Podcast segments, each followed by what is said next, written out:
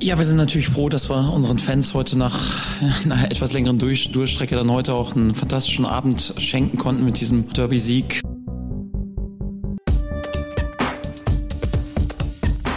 Triumphe, Höhepunkte, auch bittere Niederlagen, Kuriositäten wie den Pfostenbruch. Derby-Sieger Borussia Mönchengladbach. Endlich haben wir mal wieder gezeigt, wer denn wirklich die Nummer 1 am Rhein ist. Wir gewinnen das Rhein-Derby gegen den 1. FC Köln mit 5 zu 2 und es fühlt sich wirklich fantastisch an. Hier ist der Pfostenbruch, euer Derby-Sieger-Podcast überall, wo es Podcasts gibt. Bevor wir loslegen, hätte ich eine Idee. Apple und Spotify-User geben uns jetzt am besten mal genauso viele Sterne, wie Borussia gestern Tore geschossen hat. Das wäre sehr freundlich. Ich bin Kevin und ich bedanke mich im Voraus dafür. Grüße meine hervorragenden Podcast-Kollegen. Hallo Fabian, hallo Boris. Ich hoffe, ihr habt die Euphorie genauso wie ich in die neue Woche mitnehmen können. Na, selbstverständlich. Äh, hi Kevin. Nach einem 5 zu 2 Derby-Sieg, ganz ehrlich, an einem Montag danach, selbst wenn der Tag auf der Arbeit stressig ist, ist doch alles egal. Ist doch alles egal. Man, dieser Derby-Sieg trägt einen durch diesen Montag. Was kann es Schöneres geben? Danke dafür an die elf, äh, an die 16, die da gestern auf dem Platz standen. Ja, ey, also ich kann nur sagen, äh, ich habe äh, auch mit ähm, ganz genauen Augen. So, ich musste mir auch einmal die Hände vor die Augen halten und damit gucken, welches Ergebnis denn da am Ende auf der äh, Tafel stand. Äh, Weltklasse. Ähm, hat sehr gut getan, hat äh, die geschundene äh, Derby-Seele doch ganz schön äh, wieder ähm, äh, gut massiert, sagen wir es mal so, wieder ins rechte Licht gerückt.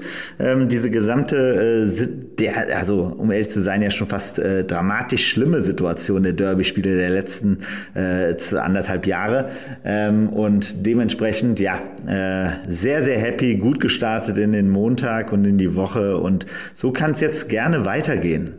Und wir lassen, würde ich sagen, die traumhaften 90 Minuten gleich nochmal Revue passieren, werden das Ganze analysieren, haben dann auch noch ein schönes Personalupdate für euch und blicken natürlich am Ende auch voraus auf das nächste Spiel am Samstag in Wolfsburg. Jetzt gibt es aber erstmal eine ganz kurze Werbung. Fabian, Boris, ich denke mal, ihr stimmt mir zu, wenn man so ein Derby wie gestern nicht im Stadion live gucken kann, dann ist ja nichts wichtiger als funktionierendes WLAN zu Hause. Ich kann mir ehrlich gesagt nicht viel Schlimmeres vorstellen, als äh, kurz vor Anpfiff um 15.28 zu merken, dass irgendwas mit dem The Zone Streaming nicht klappt, äh, so wie ich das möchte. Ja, auf jeden Fall. Äh, eine gute Spielvorbereitung gehört natürlich auch zu Hause dazu. Die ist das A und O. Nicht nur für die Spieler, sondern auch zu Hause muss man gut vorbereitet sein. Dazu gehört gutes WLAN im ganzen Haus. Und ähm, ich habe es früher schon oft erlebt. Da ist dann der Stream auch einfach mal hängen geblieben. Und äh, ja, wie du sagst, es gibt nichts Nervigeres. Damit es gar nicht so weit kommt, empfehlen wir euch ja die Produkte von Devolo. Ähm, die haben alles, was ihr braucht. Ne? Also von Repeater bis Powerline, also alles, äh, was das äh, Tech-Herz begehrt. Ähm, alles für stabiles WLAN im ganzen Haus ohne Schnickschnack, ohne Kabel verlegen, alles ganz einfach. Dann läuft Sky Go, Wow, Zone oder wie auch immer. Genau, und ganz wichtig ist es ja auch, dann Tikus auch gestochen scharf äh, sehen zu können, wie er den Modestjubel macht. Also das äh, war schon sehr wichtig, dass da gestern das alles ruckelfrei vonstatten ging hier im Hause Schulte. Ja, und ganz wichtig auch für alle unter euch, die nicht alleine wohnen. Äh, wer kennt es nicht, mit Freundin, Frau, ähm, Kindern vielleicht streiten zu müssen, wer jetzt was schaut, Netflix, The Zone, was wird gestreamt mit den Produkten von Devolo seid ihr da definitiv auf der sicheren Seite. Da kann nämlich die ganze Familie gleichzeitig streamen ohne nennenswerten Qualitätsverlust. Ja, denn äh, Devolo äh, bietet je nach Produkt eine WLAN-Geschwindigkeit von bis zu 5400 Mbit pro Sekunde. Ähm, und dank der Mesh-Funktion ne, ähm, ist das WLAN-Signal im ganzen Haus stark. Und das Beste, als Pfostenbruch-Hörerinnen und Hörer bekommt ihr Devolo Aktionsprodukte günstiger. Konkret 15% Rabatt auf das Devolo Magic 2 Wi-Fi 6 Starter Kit und auf das Multi-Room Kit äh, findet ihr direkt auch auf der Startseite von Devolo. Dafür nutzt ihr einfach dann den Rabattcode im Warenkorb Pfostenbruch 15. Also Pfostenbruch 15 eingeben, verlinken wir auch nochmal in den Show Notes. Pfostenbruch 15 für stabiles WLAN im ganzen Haus.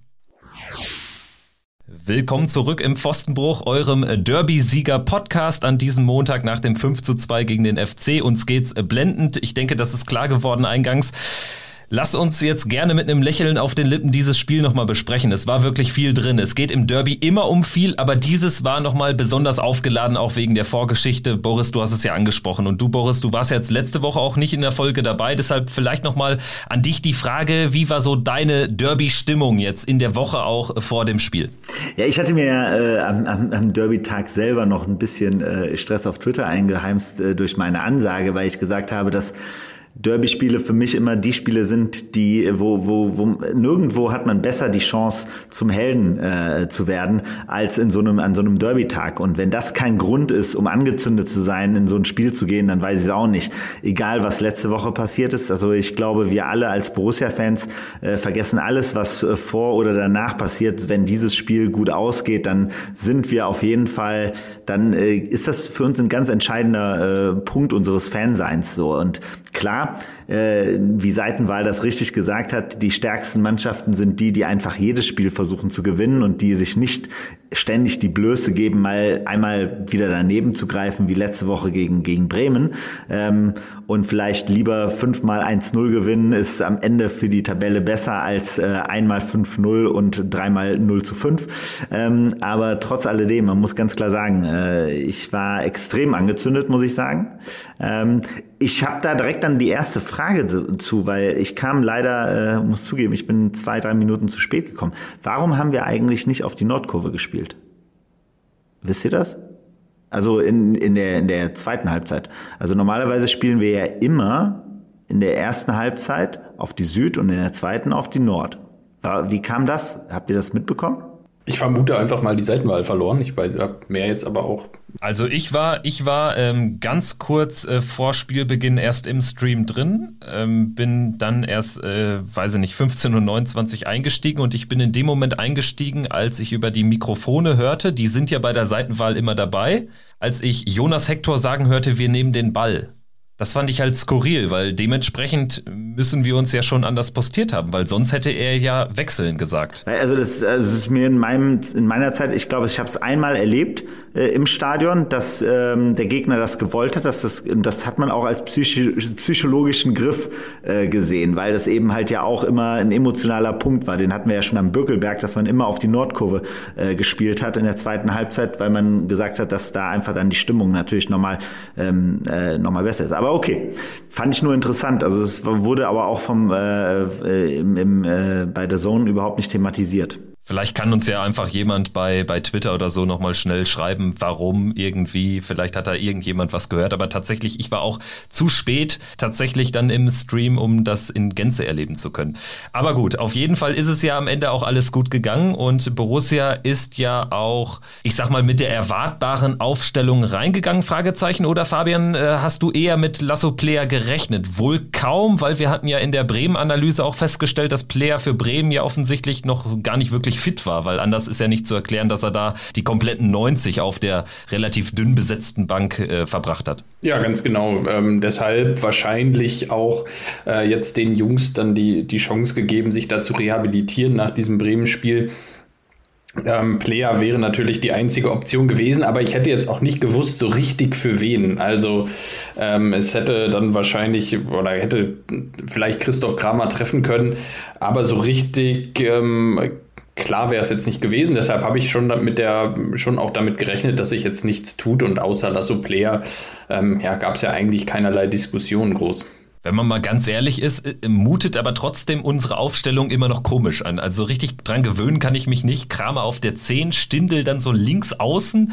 Aber auch ein Capitano Lars Stindel hat mich wieder komplett überzeugt. Ne? Also äh, irgendwie denke ich immer, das hat auch ein User bei Twitter geschrieben, fand ich ganz passend, so nach dem Motto, man denkt immer, Stindel ist nicht so richtig aufgehoben, aber er fuckt sich dann gerade in solche Spiele richtig rein und hat am Ende eine Top-Leistung gebracht. Wir sprechen ja sicherlich gleich noch über sein Tor, aber ich weiß nicht, wie es euch ging. Also beim Blick auf die Aufstellung hat mich das jetzt auch nicht komplett überzeugt. Ich weiß, es gibt jetzt auch kaum Alternativen, gerade auch weil ein paar Leute verletzt sind, weil wir eben auf der Bank nicht so herausragend besetzt sind, aber trotzdem denke ich immer, ah, so richtig stimmig ist es eigentlich nicht und im zweiten Heimspiel in Folge war es jetzt aber am Ende wirklich eine blitzsaubere Sache. Aber er hat uns ja natürlich schon mal mit seinem Foul da relativ am Anfang schon, äh, hat er auf jeden Fall schon mal ein bisschen den Takt vorgegeben. Äh, und das hat mich sehr gefreut, muss ich zugeben, auch wenn es sich immer hart anhört, wenn man das so sagt. Aber ähm, denn es geht halt eben halt darum, dass man eben halt mit einer entsprechenden Grundaggressivität trotzdem in so ein Spiel reingeht. Auch wenn,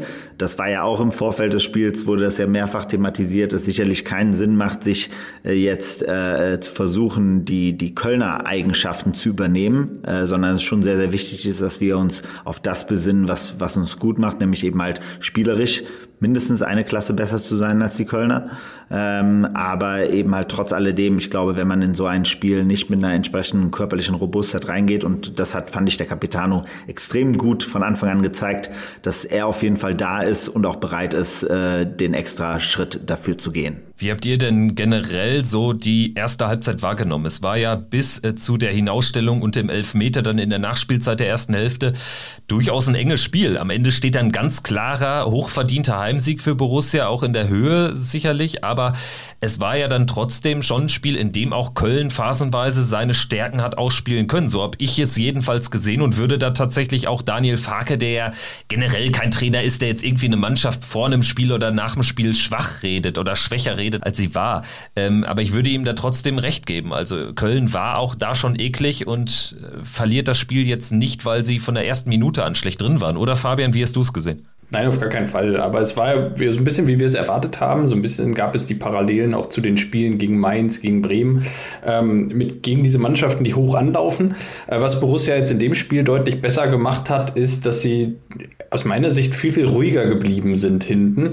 Ähm, es gab viel weniger unnötige Ballverluste und äh, wenn es die Ballverluste gab, und so habe ich jetzt die erste halbe Stunde wahrgenommen, da muss ich ganz ehrlich sagen, äh, da kam bis zum 1 zu 0, kam Borussia ja deutlich seltener vors Tor oder auch in Tornähe, als es Köln eigentlich kam. Der Ball war äh, häufiger eher im Strafraum von Borussia, meistens natürlich in Kontrolle von Borussia auch, äh, durch Jan Sommer, durch äh, Marvin Friedrich oder Nico Elvedi.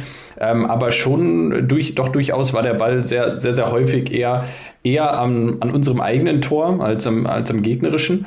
Äh, was ich aber spannend fand, war, dass es, wenn es mal die Situation gab, dass Borussia den Ball verloren hat, dass man äh, Köln überhaupt nicht dazu eingeladen hat, jetzt äh, wirklich Schnelligkeit auszuspielen oder äh, in Konter zu kommen, was dann dazu geführt hat, dass Köln teilweise wirklich das Spiel von hinten aufbauen musste. Das fand ich sehr, sehr spannend. Also wie oft hat man in der ersten Halbzeit die Situation gesehen, wo Tyram und Kramer vorne zu zweit sehr, sehr zögerlich angelaufen sind. Da hat man klar gemerkt, die laufen Marvin Schwäbe nicht an. Äh, Kramer immer nur so, so leicht angedeutet, dass er ihn, ihn anläuft und hat dann schon versucht, ihn äh, zu, zu, einem, zu irgendeinem Ball zu zwingen. Ähm, da merkte man, dass die Kölner sich da eigentlich gar nicht so recht wohlfühlen ähm, im eigenen Spielaufbau von hinten raus. Das war dann relativ planlos und ähm, da hat Borussia das aber ganz gut gemacht. Äh, Köln ist ein, zwei Mal nach vorne gekommen, Borussia auch.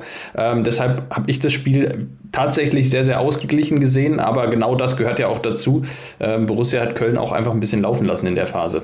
Ja, also ich fand halt irgendwie, es war ähm, generell ein sehr konzentrierter Auftritt unserer Mannschaft.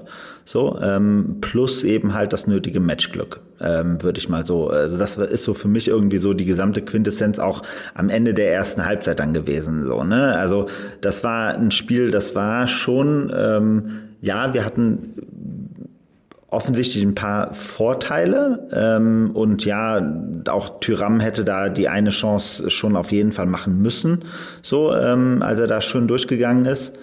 Ähm, aber eben halt trotz alledem muss man ganz klar sagen, dass äh, das Spiel, wissen wir selber, eben halt ein dover Angriff der Kölner und das Spiel hätte auch in die andere Richtung kippen können. So, so ist eigentlich alles sehr, sehr gut gelaufen. Der Rücken von äh, Friedrich äh, zum 1 zu 0. Ähm, dann äh, Pech gehabt mit dem Elfmeter, so, ähm, der aber berechtigt war äh, muss man ganz klar sagen.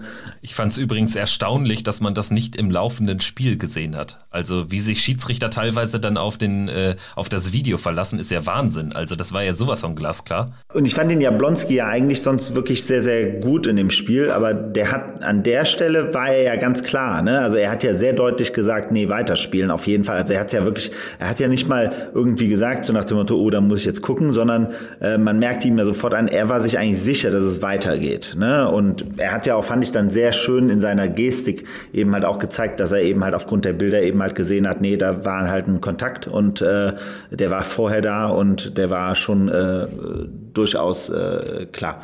So, also deshalb ähm, fand ich das auch krass, aber eben halt dann eben halt das äh, Glück, was wir hatten mit der mit der gelb-roten Karte, so, ne, wo wir ja ganz klar wissen, dass wir leider öfters die Situation hatten und äh, dass in solchen Situationen der Schiedsrichter dann nicht die gelb-rote gegeben hat, weil das ist ja eine Doppelbestrafung oder äh, wie, wie man das so schön sagt, äh, dann in so einem Moment ähm, Elfmeter und äh, gelb-rot für ein äh, ne, Foul, was aus meiner Sicht auch ein ganz klares Foul war. Also ich meine, da war Jablonski ja zum Beispiel super klar. Ne? Er hat ja wirklich sofort ganz bewusst auf den, auf den äh, Kreis gezeigt und da gab es für ihn ja keine Diskussion.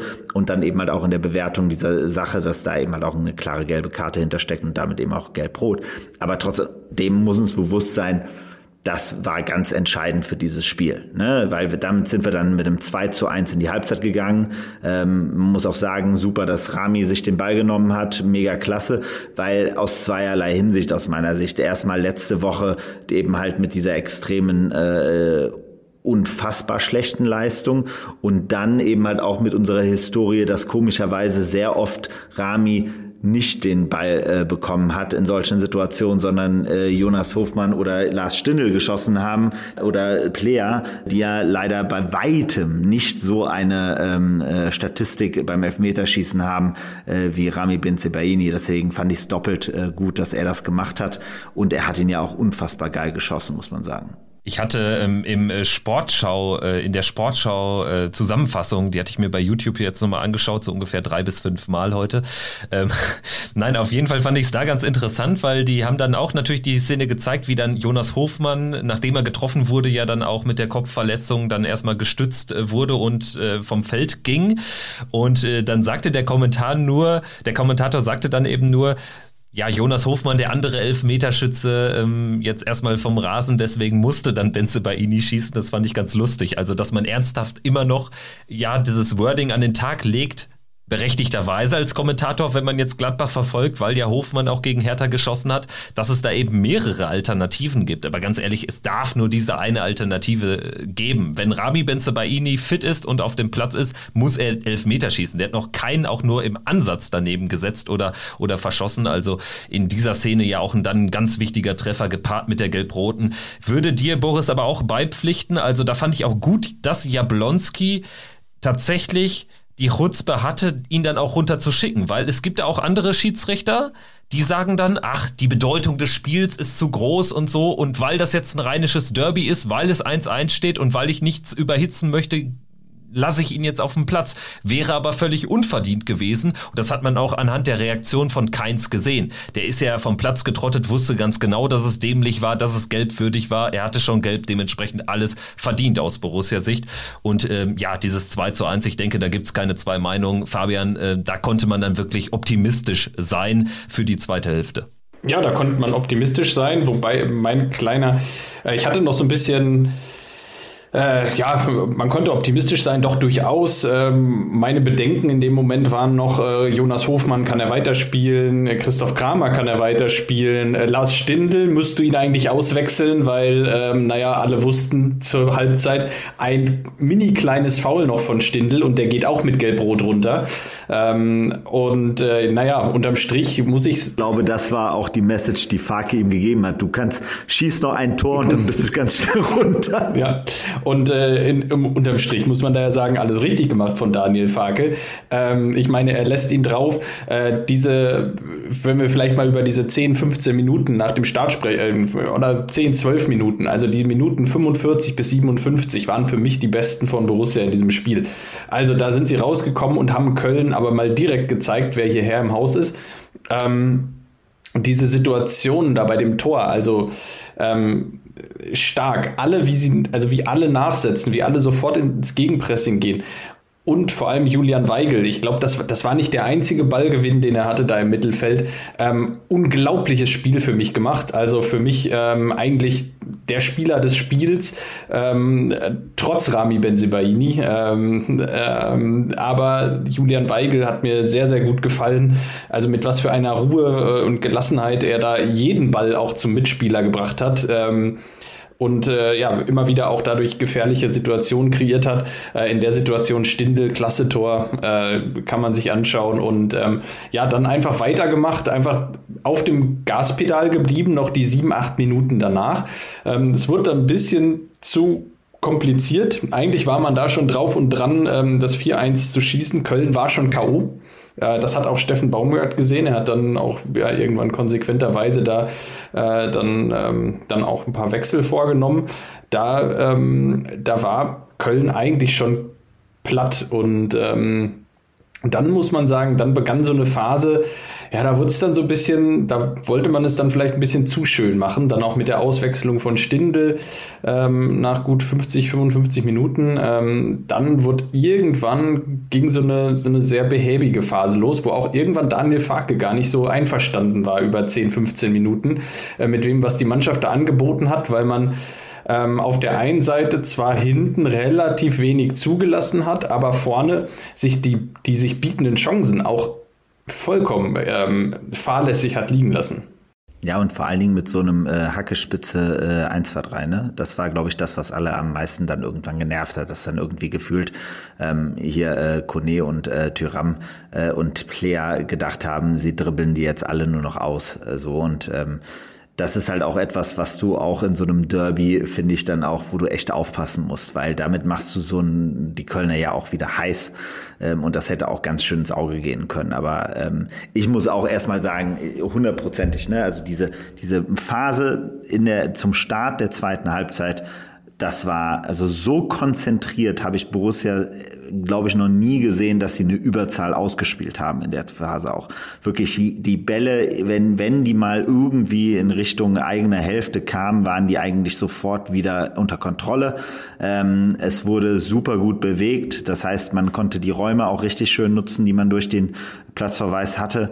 Ähm, man hat äh, wirklich den Ball sehr sicher gehalten. Man hat die Kölner, sobald sie an den Ball kamen, sofort unter Druck gesetzt. Das war wirklich absolut klasse. Und dann haben, sind sie aber ein bisschen, äh, wie heißt es, erfolgsüberschwänglich äh, geworden äh, in der Art und Weise, weil dann dachten sie, glaube ich, zu sehr, dass sie sie jetzt äh, locker schon äh, eingepackt hatten. Aber es fehlte eben halt noch das 4 zu 1 und das kam ja dann zum Glück. Ja, ganz genau. In der Phase habe ich auch äh, so leichten Hang zur Arroganz wahrgenommen. Ne? Also da gibt es halt so ein paar Kandidaten bei uns im Team, die dann in solchen Situationen da immer so einen leichten Hang zu haben. Gerade wenn ich an Manu Kone denke, muss man natürlich eben auch lassen. In vielen Situationen klappt das ja dann sogar mit Hacke Spitze und so. Aber wir wissen auch, das kann dann ins Auge gehen und vielleicht, äh, wenn es keinen Ballverlust gibt, dann werde ich vielleicht aber umgetreten. Ne? Dann liege ich da erstmal vielleicht äh, flach und äh, gehe verletzt aus dem Spiel. Das kann natürlich auch dann in so einem Derby dann so emotional hochkochen, kochen, dass es dazu kommt. Ist ja dann nicht passiert, aber ich finde auch gut, dass Daniel Farke, ich glaube, Fabian, du hast es ja eben angesprochen, man hat Daniel Farke ja dann einmal eingeblendet gesehen, wo er auch wirklich sehr entrüstet war. Und mir gefällt das. Das ist mir nicht das erste Mal aufgefallen, dass Daniel Farke auch bei Führung dann irgendwie so manchmal seine, so eine antizyklische Unzufriedenheit hat. Also Gladbach führt, eigentlich müsste alles gut sein, aber trotzdem gibt es dann eine Reaktion und das gefällt mir total gut. Und das ist ja auch das, das, was er immer so transportiert. Er hat ja auch mal in der PK gesagt, dass er eigentlich seine Spieler 90 Minuten durchbeleidigt und ähm, irgendwie charakterisiert dann so ein Moment das Ganze auch so ein bisschen. Ne? Ähm, ja, aber auf jeden Fall ist man aus dieser Situation, aus dieser Phase ja dann trotzdem sehr unbeschadet rausgekommen, weil man zumindest, das fand ich dann gut, man hatte auch mal eine Szene war, da war man fast drei gegen drei auf die Kölner Abwehr zugelaufen. Man hat den kompletten Angriff abgebrochen und hat zurückgespielt bis zu Elvedi ich finde das dann weniger schlimm als dann manchmal den Hauch zur Arroganz. Dann lieber auf Sicherheit, 70. Minute oder so, alles gut, bisschen nochmal hinten rumspielen und die eigenen Stärken ausspielen. Und am Ende hat natürlich die eigene Stärke dann auch zu dem 4-1 geführt. Das 4 1 für mich sogar äh, viel zu nachrangig am Ende betrachtet in der Analyse. Was für ein tolles Tor in der Entstehung. Über mehrere Kontakte, über mehrere Stationen und am Ende Benze Baini da in Mittelstürmermanier. Aber dieser Laufweg von Benze Baini war einfach Weltklasse. Also A, diese, diese, diese Körpertäuschung, wie er den Angriff eingeleitet hat Aber dann, wenn man einfach nur betrachtet, im Nachgang nochmal, wie er da läuft, nachdem er den Ball zu Player passt und einfach durchläuft und immer wieder mit den Armen schon am Winken ist, so nach dem Motto, spiel mich an, spiel mich an, spiel mich an, spiel mich an, dann kriegt er am Ende äh, von, von Hofmann ähm, absolute Weltklasse. Also wunderschönes Tor. Total. Und dann kommt aber natürlich irgendwie, dann führst du 4-1 und dann muss man sagen, ja, dann kommt so ein, so ein kleiner Moment, wo man mal wieder feststellt, aha, die Bank von Borussia. Ähm, es wird dreimal gewechselt und ähm, ja, in Summe, in Summe dann sogar, sogar viermal in der Phase mit Borges Sanchez, der zwei, drei Minuten früher kommt als, als die anderen drei, Netz, Leiner und Hermann, die dann eingewechselt wurden. Und da muss man ja wieder leider sagen, da ist dann auf einmal ein Bruch drin.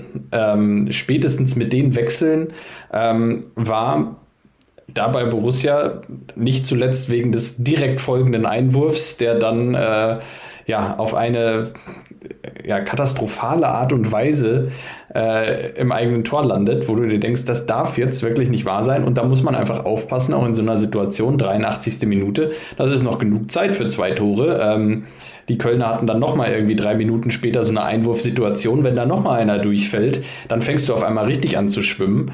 Ähm, und da muss man auch wieder so ein bisschen Finger, den Finger in die Wunde legen und muss einfach sagen, Borussia ist momentan leider einfach nicht so besetzt, dass man äh, ja, jeden x-beliebig bringen kann, sondern man hat im Moment äh, leider nur ja, eine gute Top 11. Ganz ehrlich, ein Punkt dazu. Also das ist ja das beste Argument auf die Frage oder für, für die Debatte, wechselt Daniel Farke zu spät oder diese Situation, dieser Einwurf und diese Bresigkeit und Eingerostheit von, von, von Stevie Leiner in der Situation, die wird eigentlich dazu führen müssen, dass Daniel Farke in den nächsten Spielen im Zweifel dann lieber gar nicht wechselt.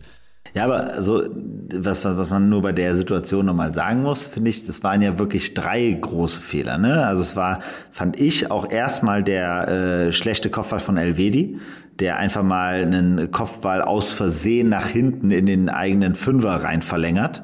Ähm, und das war ein Einwurf. Also da kann jetzt keiner erzählen, dass der Ball jetzt äh, ihm spont also plötzlich auf den Kopf gefallen ist. So, ähm, dann äh, natürlich Stevie war einfach, da war, da war noch keine Körperspannung da. Ähm, die kam aber bei ihm, fand ich auch dann im Rest des Spiels nicht mehr. Ähm, und äh, dann also ich weiß nicht, es sieht komisch aus auch für Jan Sommer. So, er bleibt halt auch komisch auf der Linie stehen äh, in der Situation, wo der Ball äh, zweimal auftitscht äh, vor seiner vor seiner Nase oder einmal einmal richtig groß auftitscht auf seiner vor seiner Nase. Das fand ich halt einfach war war ein doofes, selten doofes Tor und genau die Art von Tore, die einem bei so einem Derby richtig äh, nochmal den äh, die Laune versauern können, wenn dann nämlich, wie du es schon sagst, Fabian, ne, wenn dann nämlich noch der nächste irgendwie durchrutscht dann hast du aber äh, richtig Panik äh, im Stadion. Dann merkst du es dann auch sofort. Deshalb auch umso besser, dass dann relativ schnell äh, wieder Ruhe reinkam ähm, und dann am Ende sogar auch noch dieser wunderbare Endpunkt gesetzt wurde. Ähm, der ja dann auch wiederum in Schönheit kaum zu überbieten war. Ganz genau, aber da muss man sagen, also klar, Köln hat dann aber auch alles riskiert, ähm, steht dann mit fünf, sechs Leuten vorne, dann hast du die Räume. Ja, und wenn man sich dieses Tor auch in der Entstehung von hinten heraus anschaut, wer war beteiligt? Weigel mit einem hervorragenden Pass auf Kone, Kone mit einem hervorragenden Pass auf Player, Player mit einem hervorragenden Pass auf Tyram. Das sind, da sprechen wir wieder über die, naja, Startelf plus Player, Spieler, die, ähm, die einfach die gewisse Qualität haben. Ähm, ja, und ähm, das ist vielleicht so der einzige kleine, kleine Wermutstropfen, wenn man so will. Man hat mal wieder vor Augen geführt bekommen, äh, dass die Bank ähm, ja nicht so optimal funktioniert. Aber egal. Äh, das Tor von Tyram klasse Schlusspunkt ähm, und ja, spätestens damit war die Messe gelesen. Er hätte danach sogar noch das 6-2 nachlegen können. Das wäre vielleicht ein bisschen, das Gute ein bisschen zu viel gewesen. Ich, ich habe mich hinterher gefragt, wäre das das erste Mal äh, gewesen, dass Borussia in der Bundesliga sechs Tore schießt seit dem 6 zu 3 in Leverkusen unter Fronzek? Müsste, oder? Ja, ich, ich, Also in der Bundesliga. Champions League, klar, Donetsk und, und Pokal jetzt auch Oberachern die neuen Dinger. Aber, aber Bundesliga das, wüsste ich jetzt, wüsste, wüsste ich jetzt auch kein sein. anderes Spiel. Die haben äh, das äh, fünf, fünf Tore gegen Bremen. Also auf jeden Fall. Das war das Spiel gegen Leverkusen. Ja, bin ich auch, bin ich auch von überzeugt. Aber äh, es war tatsächlich noch drin. Das hat mir übrigens gut gefallen. Also der Hunger in der Nachspielzeit war cool. Also, dass man selbst nach dem 5-2, was ja schon in der 91. fällt, bei drei Minuten Nachspielzeit nochmal so in anderthalb richtig gute Abschlussszenen kam. Einmal Hermann, der wird ja halb angeschossen da und dann mit der letzten Szene des Spiels Player. Also, äh, das, das fand ich gut, dass man da den Hunger gezeigt hat, weil ich finde schon, dass am Ende auch die drei Tore Unterschied, die sind dann auch nochmal gerechtfertigt. Also die äh, geben das Spiel schon her und die Chancen. Und äh, trotzdem muss man eben das wiederholen, was auch ihr beide gerade gesagt habt. Ne? Also da kannst du, wenn es schlecht läuft, das 4-3 kassieren. Ich glaube, Marc Uth war es der da relativ gefährlich zur, zur Chance kam und dann äh, fliegen vielleicht noch zwei, drei lange Bälle rein und dann kannst du hier aber ein richtiges Waterloo erleben. Ne? Also das ist dann aber auch am Ende wahrscheinlich typisch Borussia und man kann vielleicht noch nicht erwarten, dass irgendwie alle Fehler und Unzulänglichkeiten abgestellt sind. Ne? Es ist ja dann gut, dass zumindest dann nicht jedes, äh, jede Chance auch, jede halbe Chance zu einem gegnerischen Tor führt, weil das muss man ja auch sagen. Man kriegt zwei Tore in diesem Spiel, ohne eigentlich irgendeine richtige Chance zugelassen zu haben. Genau, also deshalb, also ich glaube, dieses äh, äh, Schreckensszenario brauchen wir gar nicht weiter zu thematisieren. Das ist halt, am Ende muss man ganz klar sagen, haben wir äh, Köln äh, sehr, sehr deutlich geschlagen. Klar, wir hatten aus meiner Sicht wirklich schon ein bisschen äh, Matchglück äh, mit der mit der Herausstellung. Die hat das Spiel auf jeden Fall in der zweiten Halbzeit wesentlich einfacher für uns gemacht. So, aber es ist jetzt auch nicht so gewesen, als wenn Köln über äh, von der ersten Minute an das Spiel hier ähm, so krass äh, dominiert hätte oder in irgendeiner Form äh, wir dadurch irgendwie einen kompletten Wechsel des, äh, des Spielflusses gehabt hätten. So, also wir hatten ja, wir sind schon, wie gesagt, von Anfang an sehr konzentriert rangegangen. Wir sind auch nach der Rausstellung haben wir sehr konzentriert weitergespielt. Und ja, wir haben uns ein paar äh, Schwächen geleistet und zwei Gegentore zugelassen am Ende gegen Köln, aber wir haben auch fünf geschossen und dann äh, sind wir, glaube ich, alle extrem happy über so einen geilen Derby-Sieg. Wir haben auch noch einen Tikus, der äh, schön den Modest auf den Arm genommen hat. Äh, das hat uns allen, glaube ich, in der Seele sehr, sehr gut getan und äh, dementsprechend ist alles alles schick. Äh, das Einzige vielleicht noch, wie fandet ihr, weil das fiel mir im Nachgang noch auf, wie, wie krass äh, dieses Foul von Benze Baini in der ersten Halbzeit äh, ähm, thematisiert wurde auf der gegnerischen Seite und teilweise ja sogar in den Medien nochmal hochgepusht wurde. Wie habt ihr das gesehen? Weil für mich war das nicht so deutlich, wie das jetzt so dargestellt wurde als wenn es eine klare rote Karte gewesen wäre. Für mich war das eine gelbe Karte. Ich meine, ähm, er, geht da aus meiner Sicht, also er läuft zwar läuft mit Tempo auf, die laufen beide mit, mit Tempo aufeinander zu. Ähm, und keine Ahnung, wenn, wenn Sebaini jetzt mit der, mit der Sohle gestreckt vorangeht und seinen Oberkörper zurücklehnt und da wie eine Rakete reinschießen würde, dann würde ich sagen, ja, dann ist es eine rote Karte. Aber so, ähm, klar, er, er erwischt ihn richtig unglücklich äh, am Knie und dann, äh, also er erwischt ihn da unglücklich doppelt. Aber ich meine, er hat seine Hand auch vor sich, was für mich so ein bisschen zeigt, er will auch abbremsen, er will auch, er will ihn nicht so treffen, er möchte nicht so da rein. Und das reicht dann für mich, um zu sagen, es ist einfach eine unglückliche Kollision. Ähm, keine böse Absicht, dass er da irgendwie mit offener Sohle irgendwie reingegrätscht kommt, bekommt, äh, kommt. Und das wäre für mich dann eine rote Karte. Und so in der Form, ähm, aus meiner Sicht, ähm, ist das, ist das eine gelbe Karte? Also ich habe die Diskussion ehrlicherweise nicht so hundertprozentig verstanden. Also ich muss auch sagen, weil Baumgart hat das Ganze ja auch genauso klar angesprochen. Ich finde es ja, unredlich wäre zu hart gesprochen, aber ich finde es irgendwie schwierig, wenn man einerseits sagt, hier, ja, der Elfmeter war klar und es war auch eine gerechtfertigte gelb-rote Karte für meinen Spieler aus Sicht von Steffen Baumgart und dann sagt, aber eigentlich hätte bei Benze Baini auch runtergemüsst. Meine These ist, Steffen Baumgart wird niemals die Benze Baini-Szene proaktiv in der Pressekonferenz ansprechen, wenn es diese Kein-Szene nicht gegeben hätte. Und das finde ich schwierig an der ganzen Nummer. Weil er spricht es doch nur deshalb an, weil er trotzdem noch irgendwie ein Aber an diesen Satz packen möchte und weil er irgendwie noch irgendwelche Erklärungen finden möchte. Das ist vielleicht auch menschlich nach einem Derby, was du 5-2 verlierst, aber trotzdem finde ich es unangebracht und die Diskussion auch unnötig. Die kann man ganz schnell äh, beenden, indem man sagt, gelbe Karte, verdientermaßen alles korrekt. Übrigens auch wie bei Stindl in der sechsten oder siebten Minute. Auch das gelb, fertig. Und Keins hat zweimal Mist gebaut. Gelb-Rot. Fertig. Ja. Gut, dann würde ich sagen, legen wir jetzt noch mal ein bisschen den Blick auf die äh, tabellarische Situation, weil Fabian und ich haben ja in der Folge nach Bremen auch die Bedeutung nochmal insofern nochmal hochgejazzt sozusagen, ähm, weil die Situation in der Bundesliga enorm eng ist. Und äh, es hat sich ja weiterhin zugespitzt durch dieses späte Unentschieden im äh, Topspiel zwischen äh, Dortmund und Bayern. Am Samstagabend ist jetzt alles so dermaßen eng.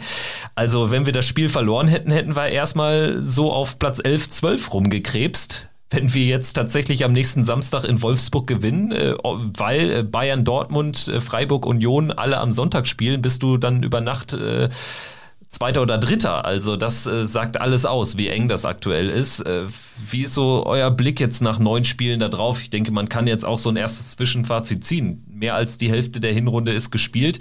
Wir haben vier Spiele gewonnen, drei Unentschieden, nur zwei Niederlagen. Das liest sich doch alles ganz gut an. Total. Ähm, wir sind aus meiner Sicht gerade, das muss man einfach so sagen, auch wenn man die äh, mal betrachtet, gegen wen wir schon alles gespielt haben, auch, auf, auch in der Tabelle. Äh, wenn man so die Tabelle mal so in drei Teile einteilt, dann haben wir von den Teams, die über uns stehen, das sind fünf an der Zahl, haben wir noch zwei Teams vor uns, drei haben wir schon gespielt. Ähm, das sind eben mit Union und Dortmund noch zwei Spiele. Dann haben wir aus diesem breiten Mittelfeld, das wir noch haben, ähm, die alle irgendwie so wie wir auch gefühlt sind ja zwölf Mannschaften gerade auf Kurs internationale Plätze. Und wenn man die mal alle betrachtet, bis Platz zwölf, äh, die alle so zwölf Punkte haben, äh, dann haben wir da auch nur noch zwei offene Spiele. Das sind dann, äh, glaube ich, wenn ich mich nicht vertue, Frankfurt und Augsburg. Ähm, und wir haben aber von den Teams, die weiter unten stehen, äh, die alle noch keine zehn Punkte gesammelt haben, eigentlich noch vier offene Spiele. Und das zeigt für mich, dass wir bislang eher gegen die Teams gespielt haben, gegen die auch, naja, zumindest eine ganz gute Rolle in dieser Saison spielen. Äh, gegen diejenigen, die unten stehen, da fehlen uns jetzt noch äh, die Spiele gegen. Ähm, ja, gegen Bochum und Wolfsburg natürlich. Gut, Leverkusen fehlt uns auch noch. Stuttgart. Und Stuttgart, genau. Leverkusen, da muss man vielleicht ein kleines Sternchen dran setzen. Äh, Leverkusen scheint jetzt mit dem Trainerwechsel vielleicht auch eine, eine gewisse andere Richtung einzuschlagen und mit Sicherheit kein, kein Kellerkind zu sein. Vielleicht ein bisschen an der Stelle Spielplan Pech, dass man Leverkusen äh, dann auch erst im neuen Jahr bekommt. Ne, wer weiß, wie, bis, wie die Welt bis dahin aussieht, äh, bis wir im Januar gegen Leverkusen spielen. Aber wir haben noch einige Teams auch offen die, die da unten stehen. Wir spielen noch auswärts gegen, äh, gegen Bochum. Wir haben noch ähm, ja, auch Frankfurt, Stuttgart zu Hause durchaus Spiele, wo man punkten kann. Und ähm, deshalb würde ich sagen, momentan sieht das so aus. Das ist so, naja, äh, Kurs internationale Plätze, auch wenn der Kurs äh, noch lange, lange Zeit gehalten werden muss. Äh, wir sind da, wir haben da noch lange kein Land in Sicht. Also mein Eindruck ist immer noch, also wenn ich die, die Leistung der Mannschaft bisher jetzt so betrachte, dann ist es definitiv erstmal eine, also was, was schon mal auffällt, ist grundsätzlich hat, hat Farke äh, sein, sein, sein Gerüst, der hat eine Grundstruktur, die funktioniert auch so. Ähm, Trotz alledem muss man auch sagen, ist diese Mannschaft weiterhin sehr, sehr unkonstant. Ne? Also das heißt also, wenn es jetzt um das Spiel, also ich, ich werde erst dann glücklich sein, glaube ich, wenn Borussia mal wieder es schafft, drei Bundesligaspiele in Folge zu gewinnen. Ich weiß, um ehrlich zu sein, nicht, wann das das letzte Mal der Fall war. Ich kann mich echt nicht dran erinnern. Müsste die erste Saison Marco Rose gewesen sein, ohne dass mir da jetzt konkrete Spiele einfallen, aber danach war es definitiv nicht mehr. Und erst dann bin ich der Meinung, dass wir wirklich über den Berg sind, dass wir es mal schaffen, drei Spiele in Folge siegreich vom Platz zu gehen. Es geht nicht darum, eine Sieg, dreimal in Folge die beste Leistung zu bringen. Da, darum geht's gar nicht. Da haben wir, das haben wir schon, das haben wir teilweise sogar schon geschafft. Ähm, aber am Ende bringt uns das als nichts, sondern dreimal drei Punkte. Wenn wir das schaffen, ist alles super. Samstag 15.30 Wolfsburg auswärts. Äh, letztes Jahr hat äh, meine Reise dahin zu einem Dreier geführt, äh, was famos ist. Und ich hoffe, Fabian, du bist am Samstag vor Ort, wenn sich nichts geändert hat. Dann bist du natürlich jetzt in der Bringschuld, ne? Ja, ich bin dann jetzt in der Bringschuld. Ich habe natürlich bislang ja, noch, noch wenige Punkte in Wolfsburg erlebt, wie, wie, viele und, wie viele unter uns, die letztes Jahr nicht da waren. Ähm, oder auch 2003 nicht da waren, als wir davor das letzte Mal da gewonnen haben. Äh, von daher wahrscheinlich äh, einige von uns, die, die den Dreier in Wolfsburg äh, auf ihrer Liste noch nicht abgehakt haben. Äh, unter anderem ich. Ja, ich hoffe, ich hoffe, dass es diesmal soweit ist. Ich bin grundsätzlich ganz optimistisch, habe so das Gefühl, dass wir Wolfsburg gerade eigentlich in einer ganz okayen Phase erwischen.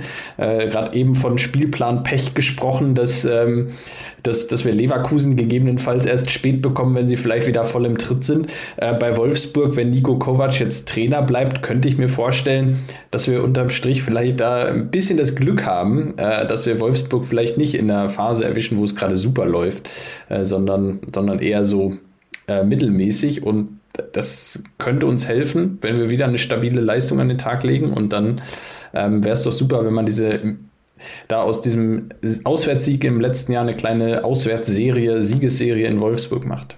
Ja, ich finde auch, also tatsächlich ist mein Eindruck ein ähnlicher. Ich würde das Ganze sogar ein bisschen vergleichen mit einer Mannschaft, die ähnlich wie wir ähm, unter Hütter nicht so wirklich die Spieler hat, die jetzt das spielen soll, was, was Kovac vorgibt. Also irgendwie äh, habe ich das Gefühl, Wolfsburg soll so spielen wie die ganzen Unions und ekligen Mainzes und Augsburgs, aber eigentlich passt das nicht so richtig zur Truppe. Und was auch gut ist tatsächlich, dass Kovac eben da ist noch und er ist natürlich logischerweise jetzt da, weil zuletzt waren die Ergebnisse ja zumindest wieder positiver. Man hat ja aus den letzten zwei Spielen irgendwie halbwegs glücklich vier Punkte geholt. Auch mit dem späten Siegtor gegen Stuttgart vor zwei Wochen, jetzt in Augsburg dieses halbe Gemetzel da am Samstagnachmittag. Ähm, von daher, also man spielt so gut, dass Kovac halt noch in Amt und Würden ist, aber man spielt auch nicht so stark, dass man irgendwie Angst davor haben müsste. Ich bin auch verhalten optimistisch und man muss ja jetzt auch sagen, ich bin aber trotzdem gespannt, wie wir dann aufstellen, weil Chris Kramer ist ja tatsächlich jetzt leicht verletzt, leicht angeschlagen rausgegangen aus diesem Spiel. Einsatz ist nicht ausgeschlossen, aber fraglich. Ich bin gespannt, ob man ihn einsetzt, weil man hat jetzt auch eine englische Woche danach mit Darmstadt am Dienstag im Pokal. Wäre das äh, denn äh, der Tag, an dem Player jetzt zurückkommen sollte, an dem er zurückkommt, ich habe da irgendwie ein gutes Gefühl, dass man ihn vielleicht einsetzt. Stindel auf die Kramer-Position, wenn es für ihn nicht reichen sollte. Player dann auf links, Hofmann rechts und dann hätte man ja eine passable Offensive. Ja, und auch wichtig bleibt halt, aber auch nur bei so einer Truppe wie gegen Wolfsburg eben halt, dass wir auch ohne Verletzungen wieder rauskommen. Ne? Klar, äh, das ist in unserer Situation momentan wichtiger denn je. Ich bin ja ehrlicherweise froh um jedes Spiel, das gespielt ist in dieser Hinrunde. Ähm, und denke mir, das ist wieder ein Spiel weniger, weil ähm, ja, die Gefahr ist natürlich enorm hoch. Unser Kader ist nicht der breiteste. Mit Itakura und Neuhaus haben wir jetzt schon zwei Langzeitverletzte. Ähm, Wolf auch noch. Wolf und auch alle, noch, ja, alle genau. drei kommen erst nächstes Jahr wieder, war jetzt relativ deutliche Ansage von Farke. Was, was das betrifft, ist die Katar-WM ja sogar gut. Ja, ja, genau. Äh, was das betrifft, das haben wir ja auch schon öfter gesagt, ähm, äh, dass wir, dass du, wenn du irgendwie im August es nicht schaffst, auf der einen oder anderen Position noch nachzulegen äh, vor Schließung des Transferfensters, haben wir im Sommer angesprochen, kommt dir vielleicht sogar diese kurze Hinrunde entgegen, dass du nur bis Anfang November spielen musst, Anfang Mitte November, ähm, und dann erstmal dann, dann erstmal raus bist, weil, naja, dann kannst du, kannst du halt schon zusehen, dass ein paar Spieler vielleicht nochmal wieder, ähm, wieder fit werden äh, und dass du dann nochmal im, im Winter auch nachlegen kannst, gegebenenfalls, äh, wenn man es denn wirtschaftlich kann. So sieht's aus. Und dann, ich hatte Darmstadt kurz angesprochen, ich muss es jetzt nochmal uneigennützig loswerden. Äh, wir suchen noch eine Karte für Darmstadt. Eine haben wir schon, da hat sich ein freundlicher Hörer gemeldet. Eine weitere brauchen wir noch und für Union bräuchte ich auch noch eine Karte. So, und dann müsste man äh, mich noch aufklären, wann es den Vorverkauf für Bochum gibt. Denn das ist auch ein Thema für sich. Also das ist ganz, ganz schwierig, ähm, als nicht organisierter, nicht in einem Fanclub organisierter Borussia-Fan an Karten zu kommen für, für Auswärtsspiele. Fabian, ich denke, du weißt, wovon ich spreche. Ich weiß, wovon du sprichst. Ich habe nur gelesen, dass der Vorverkauf im Fanhaus verschoben wird. Genau. Äh, gegen Bochum. Mehr habe ich nicht gelesen. Das Fanhaus ist ja nun leider ein paar Meter von uns entfernt. Ähm, es bietet sich jetzt nicht direkt an, für einen schönen Montagsausflug mal eben schnell zum Fanhaus zu fahren. Ich überlege schon umzuziehen und dann Homeoffice zu machen aus Mönchengladbach in den nächsten Monaten. Kein schlechter Gedanke. Ansonsten haben wir vielleicht noch einen weiteren Kandidaten, der bald wirklich umzieht, denn ein Ex-Borusse steht kurz vor einem Engagement bei Borussia Mönchengladbach. Es ist Martin Stranzel. Man weiß noch nicht genau, wie man ihn einbindet. Es gab ja auch schon die Gerüchte und er war ja am Wochenende auch vor Ort in Mönchengladbach. Gibt da ja auch ein schönes Foto, wo er sich das U19-Spiel von Borussia gegen den FC angeschaut hat. Äh, neben ihm standen Roland Wirkus und Rainer Bohnhoff. Da bin ich mal gespannt. Aber ich denke, wenn es dazu kommen sollte, was nach unseren Informationen so aussieht, kann man sich auf einen Typen wie Martin Stranzel freuen. Stichwort Verjüngung. Welches Amt auch auch immer er übernimmt, aber Martin Stranzel wäre ein Gewinn, oder wie siehst du es, Boris? Hundertprozentig. Also Martin Stranzel äh, entspricht so vom Typ her genau dem, was man äh, in einer Mannschaft auf jeden Fall braucht. Äh, so ein, äh, also ich meine, als, als Spieler schon war er ja ein absolutes Brett, ähm, aber eben halt auch als Typ. Ne? Ähm, und so jemanden halt einfach an den Verein zu binden, ähm, das ist auf jeden Fall Gold wert und äh, passt, glaube ich, in die Gladbach-Philosophie. Wenn man sich jetzt einfach mal die letzten so ähm, ja, 12, 13 Jahre von Borussia anguckt, einfach mal überlegt, wer waren Spieler, die äh, so eine besondere Identifizierung auch mit dem Verein geschafft haben, auch mit den Fans und so weiter. Da ist, glaube ich, Martin Stranzel schon unter den Top 3. Ähm, und äh, das finde ich schon mal mega gut, wenn man es schafft, so jemanden an den Verein zu binden ähm, und dazu zu holen und dann eben halt auch sein, sein, seine, seine Art ähm, in, in unsere Philosophie wieder reinfließen kann. Ich glaube, das hat nur Vorteile und, und ist auf jeden Fall eine sehr, sehr gute Sache. Oder Fabian? Äh, ja, und was man ja dazu sagen muss, wir haben äh, mit Max Eberl ja nun mal eine, einen ehemaligen Profispieler verloren, ersetzt durch Roland Wirkus, eben keinen ehemaligen Profispieler. Ähm, bedeutet, Hans Meyer wird auch nicht gerade jünger. Ähm, die sportliche Kompetenz in und um Mönchengladbach, die ist jetzt deutlich geringer geworden und umso wichtiger wäre da natürlich ein Martin Stranzel, der dann auch die, die Kompetenz mitbringt, selber auf absolutem Top-Niveau gespielt zu haben. Neben Rainer Burnow, Steffen Kurell hast du dann wieder ein paar Leute da drin, wo du wirklich weißt, die, die wissen, wovon sie sprechen, wenn sie über Profifußball sprechen, nicht so wie wir hier, äh, die sich das alle nur im Entfernten vorstellen können. Im Entferntesten äh, kann sich den Profifußball auch nur Alemannia Aachen vorstellen. Und Boris, eine Frage habe ich noch, was waren da los? Also äh, Borussia Mönchengladbach 2 äh, führt, äh, geht schnell in Führung, zweite Minute, hält diese Führung bis zur 89. und dann kommt ein Becher geflogen. Das erinnert mich an Bochum. Ja, also, um ehrlich zu sein, das ist ganz lustig gewesen. Ich war felsenfest davon ausgegangen, dass wir gegen Aachen gewonnen hatten. Ähm, hatte das auch so, äh, also der Ergebnisservice so, so gezeigt bei mir, äh, ganz klar. Und dann sah ich plötzlich erst, dass äh, das Spiel im Nachgang, also dass es anscheinend jetzt erst am grünen Tisch entschieden wird. Also das Spiel wurde ja wirklich dann abgebrochen. Ähm, ich habe es dann nur aus meinem Aachener Umfeld, ich komme ja aus Aachen, äh, mitbekommen, wo es ja wirklich noch ein paar Alemannia-Fans gibt. Also neben den ganzen Rechtsradikalen, äh, die da noch sind. Ähm, äh, und ähm, die scheinen äh, ähm, wohl der Meinung zu sein, dass es definitiv kein Aachen-Fan war. Ähm, aber ich glaube, die suchen einfach nur einen Grund, um das Spiel irgendwie am grünen Tisch auf ihre Seite zu ziehen oder wenigstens als unentschieden werden zu lassen oder wie auch immer. Keine Ahnung. Ich bin da um ehrlich sein viel zu wenig drin. Ich, also, ich bin einfach nur froh, dass wir gegen Alemannia Aachen nur noch mit der zweiten Mannschaft spielen. Das ist für mich das Schönste, was es auf der Welt gibt. Ja, soweit ich jetzt informiert bin, ich habe jetzt eben was gelesen von einer Wertung 2-0, worauf es wohl hinausläuft. Also für uns oder? Für Borussia, für Borussia. Dann ist doch alles gut. Genau, das wäre dann quasi wie in Bochum, nur da hat ja Borussia auch schon im Spiel äh, 2-0 geführt letzte Saison. Dementsprechend würde man jetzt aufstocken auf 2 zu 0. Gut, ich würde sagen, damit haben wir eigentlich alle Themen gesprochen, auch die etwas weniger wichtigen. Äh, no offense, aber natürlich stand der Derby-Sieg hier im Fokus. Wir melden uns dann nach Wolfsburg weiter. Dann gibt es natürlich auch eine Vorschau auf unseren äh, doch starken Pokalgegner Darmstadt in der zweiten Liga sehr gut unterwegs. Aber jetzt erstmal VfL Wolfsburg nächsten Samstag, 15. Oktober, 15.30 Uhr. Wir melden uns dann nach dem Spiel am Sonntag, denke ich mal, wieder hier im Podcast. Danke fürs Zuhören und bis nächste Woche. Macht's gut. Ciao. Ciao. Ciao. Triumphe, Höhepunkte, auch bittere Niederlagen, Kuriositäten wie den Pfostenbruch.